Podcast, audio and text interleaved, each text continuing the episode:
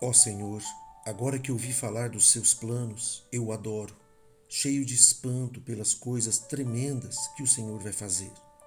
Nessa hora em que precisamos tanto de ajuda, ajude-nos novamente, como fez no passado. Mostre o seu poder que pode nos salvar. E mesmo na sua ira, lembre-se da sua misericórdia. Deus veio de Temã, o santo veio do monte Parã. Seu brilhante esplendor enche a terra e o céu. Sua glória enche os céus. A terra fica cheia do seu louvor. Que Deus maravilhoso é o Senhor. Seu esplendor era como a luz do sol. De suas mãos partem raios de luz brilhante, onde ele esconde o seu tremendo poder.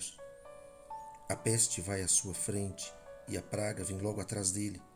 Ele para e se detém por um momento, observando a terra.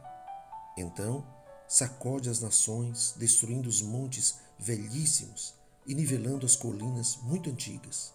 O seu poder nunca muda. Eu tremo ouvindo essas coisas.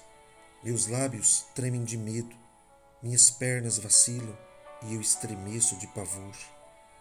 Esperarei em silêncio o dia em que toda essa tragédia vai acontecer ao povo que está para nos invadir.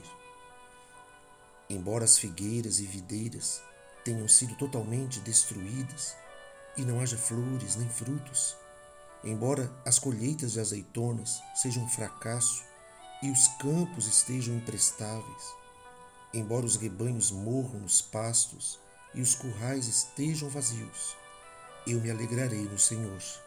Ficarei muito feliz no Deus da minha salvação. O Senhor, o soberano, é a minha força. Ele faz os meus pés como os da corça e me guia em segurança por sobre as montanhas. Oração de Abacuque, capítulo 3